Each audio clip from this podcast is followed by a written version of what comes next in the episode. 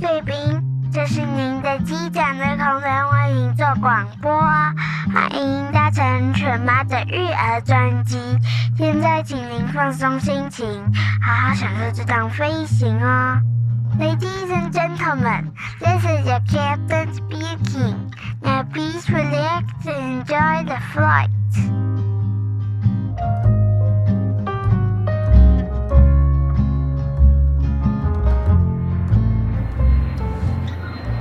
大家好，我是犬妈，欢迎光临犬妈的育儿专辑。先祝大家新年快乐！今天是你们听到我在二零二三年的第一季的第一集。不知不觉呢，其实我也从二零二二年的五月上线到现在。我竟然坚持了七个月耶！我自己蛮意想不到的，因为其实蛮多人就是可能因为没有商业上的收益呀，或者是工作可能越来越忙碌，然后就会慢慢的可能就会停更。那我也知道说，其实有一些听众朋友们会很担心，说会不会随着我的航班就越来越多，我会不会哪一天就想要把这边给关门了？我觉得其实大家都。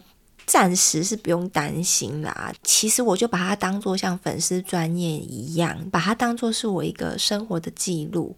然后我也非常喜欢可以借由这个平台，然后可以跟更多更专业的人士，或者是朋友，或者是呃共学的好朋友们，然后我们有这个园地呢，可以互相交流。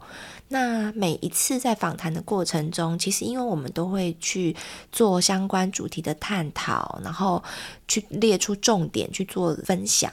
我觉得呢，其实最大的受益人呢是我自己，在我并没有一定要把它变现的这个状况下呢，我比较能够坚持下去。也希望你们如果能够可以鼓励我的话。你们就可以把这个节目分享给你周边的好朋友，然后呢，请 Apple 的手机用户呢，就是帮我五星好评，然后最好呢，可以在留言鼓励我。其实你们的留言我都会看，然后我每次只要看到多一个五星好评或者是留言，我都会相当窝心。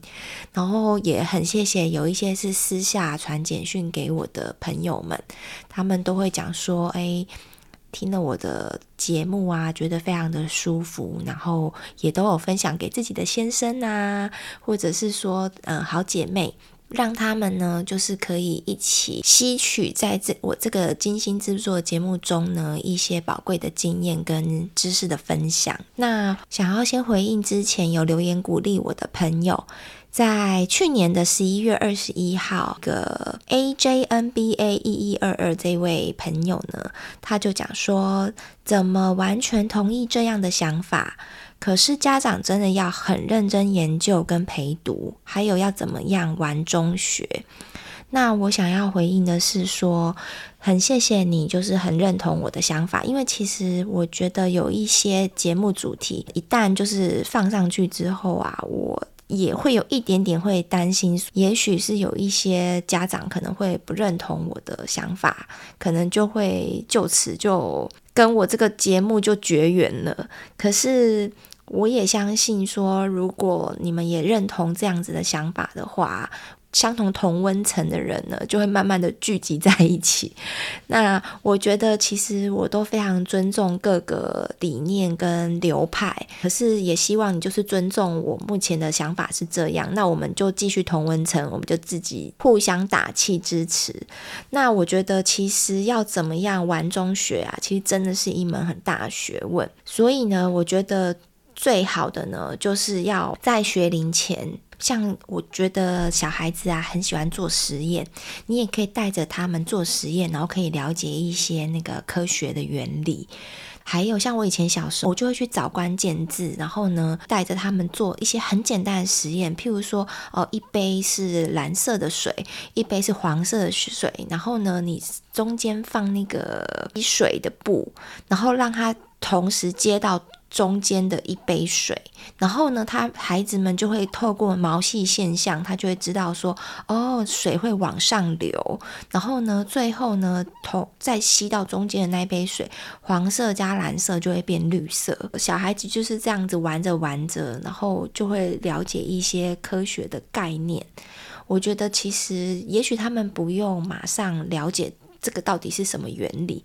可是我觉得就会在他们的心中可能会种下一个小小的芽。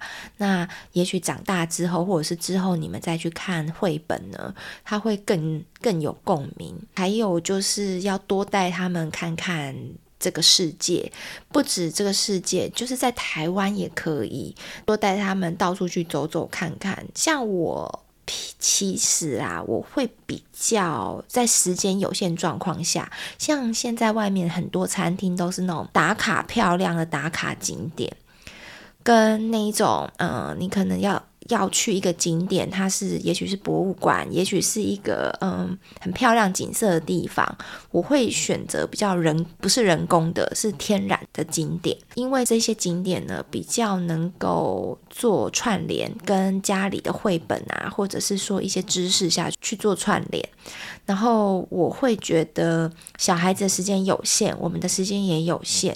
那像那些要只是打卡漂亮的景点，其实那是给大人自己用的。如果我今天跟姐妹掏出去一些很漂亮的餐厅啊，一些呃人造的一些景点，我当然我也会很乐意，就是大家爱拍拍照留念。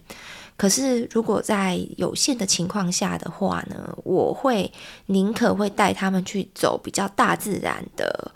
然后或者是有知识性的一些景点，譬如说观光工厂也好，哦，他至少可以学到，譬如说巧克力是怎么做的，哦，这个蜡笔是怎么做的，这铅笔、橡皮擦是怎么做的，这种就是比较有知识性的一种景点呢，我就会比较喜欢。再来呢，去年的十二月二号，有一个 Wendy 妈，她就讲了，听到你对过去育儿的回忆很有共鸣，因为自己也是这样子走过来。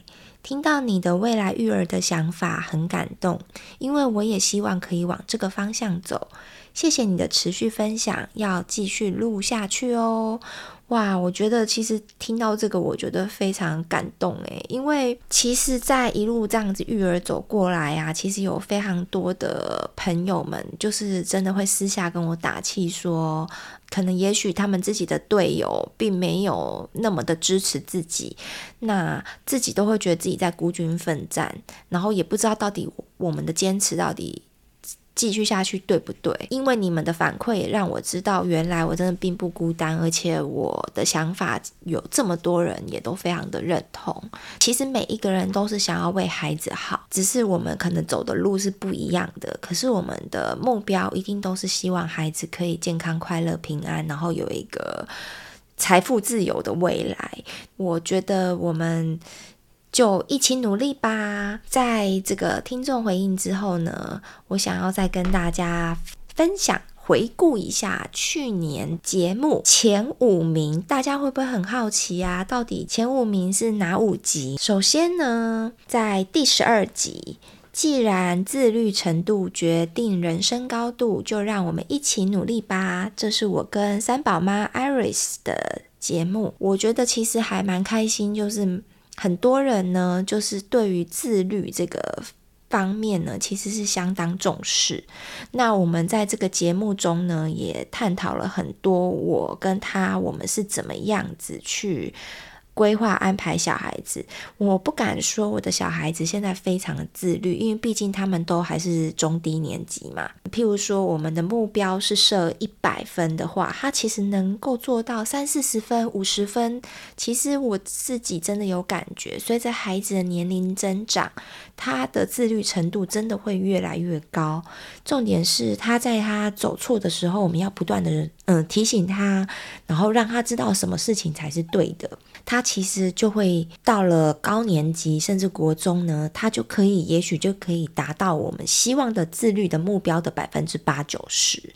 所以呢，如果像你现在觉得你列了计划表，他没有办法全部都达成的话，千万不要气馁，这是非常正常的。我的小孩子也是啊，只是我觉得有梦最美，对不对？希望相随。再来呢，就是第十九集。孩子，我要你的英文比我好。这是我跟我的英文家教 Teacher Helen 的节目。这其实是非常前面的节目。然后呢，它其实它的收听率一直居高不下，就是一直不是第一名就是第二名。所以可见呢，大家其实都是非常关心，到底要怎么样可以把语文这个东西学好。那我接下来呢，我也跟 Helen 呢举办了，就是剑桥英检的秘诀大公开，就是从如何要准备到应考时候的答题技巧呢？其实，嗯，我们的这个讲座在募集当中，我之后我有空的话，我希望我可以安排他上我们的节目，我们再来探讨一集。那我到时候也可以把相关的连接放在下面。那希望有需求的朋友们呢，都能够来参加我们这个英文的讲座。再来呢，就是第二十二集，从文盲到能阅读《哈利波特》的识字心法大公开。哇，有没有发现到，从第二名是在讲英文，第三名还是在讲英文呢？所以、啊，我觉得就是 follow 我的朋友们呢，就是蛮多，真的都是非对英文教育是非常注重。那这一集呢，其实我也有听众朋友们有私下跟我分享说，他觉得非常的受用，然后也分享给非常多的朋友听。因为呢，其实到了大概大班左右吧，其实妈妈开始就会有点有意识到说，孩子因为准备要上小学了，不能再继续当文盲下去了，所以呢，开始都会希望孩子可以一步步的。自行阅读，大家会想要知道说要怎么样从伴读，然后譬如说呃，要怎么样陪读，然后要阅读大概什么样的书籍，透过什么样的工具，然后可以帮助孩子可以更快的能够识字。那这一集呢，其实真的也是干货满满，所以如果呃比较新才认识我的听众朋友们呢，也有需求的话，欢迎可以来听这个第二十二集。那。如果你们有什么样收获的话，也都欢迎可以在留言板上留言，让我知道哦。接下来第四名呢，就是在家也能制造全美语的环境吗？用英文玩扮家家酒不是梦想哦。这是我跟环宇家庭的英文教育顾问 Ingrid 的。的这个节目，那这一集呢，因为其实说实在话啦，我觉得 Ingrid 也是相当的专业。我们其实，在这一集当中，你们不用担心，这不是叶配。它其实我们最主要只是在讲出说，到底要怎么样可以制造全美语的环境。就算你们并没有购买这套产品呢，你们也可以去学习这个它的心法，或者是说它的原理。那你们能够尽量去推敲出来，那当然呢，他没有办法百分之百的复制，因为这就是他为什么可以卖这么贵的原因嘛。那同时呢，也非常多的听众朋友透过这一集，然后也真的就是跟这个我的英文教育顾问 Ingrid 有做更进一步的了解，那他们也觉得相当的满意。所以呢，如果有相关的需求呢，也欢迎去听听看第十七集，我最新的节目在第二十九集的零碎教育从阅读开始的重要性呢，也是跟他一起录的节目。各位贵宾，如果你喜欢我们今天的 podcast 呢，请给妈咪五星好评，别忘了订阅追踪哦，也欢迎你赞助我们喝一杯牛奶哟。Ladies and gentlemen, if you enjoy our podcast, subscribe and give us five star reviews. Feel free to sponsor us a glass of milk. Thanks very much. 这一集呢，其实是在讲到说，三岁定终身真的不是口号，我们其实要在很小的时候呢，就可以培养孩子的好习惯。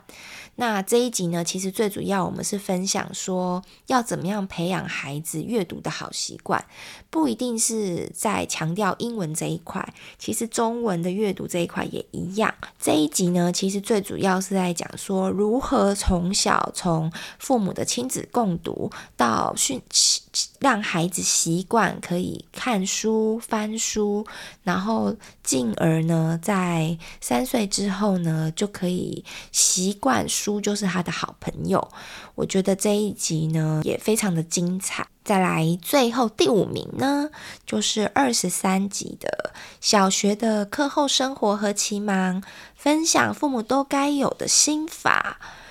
那这一集其实我蛮意外的，这一集其实我那时候录的时候，刚好是我女儿刚上小学的时候。那时候呢，其实也是开始飞行生活越来越忙碌了。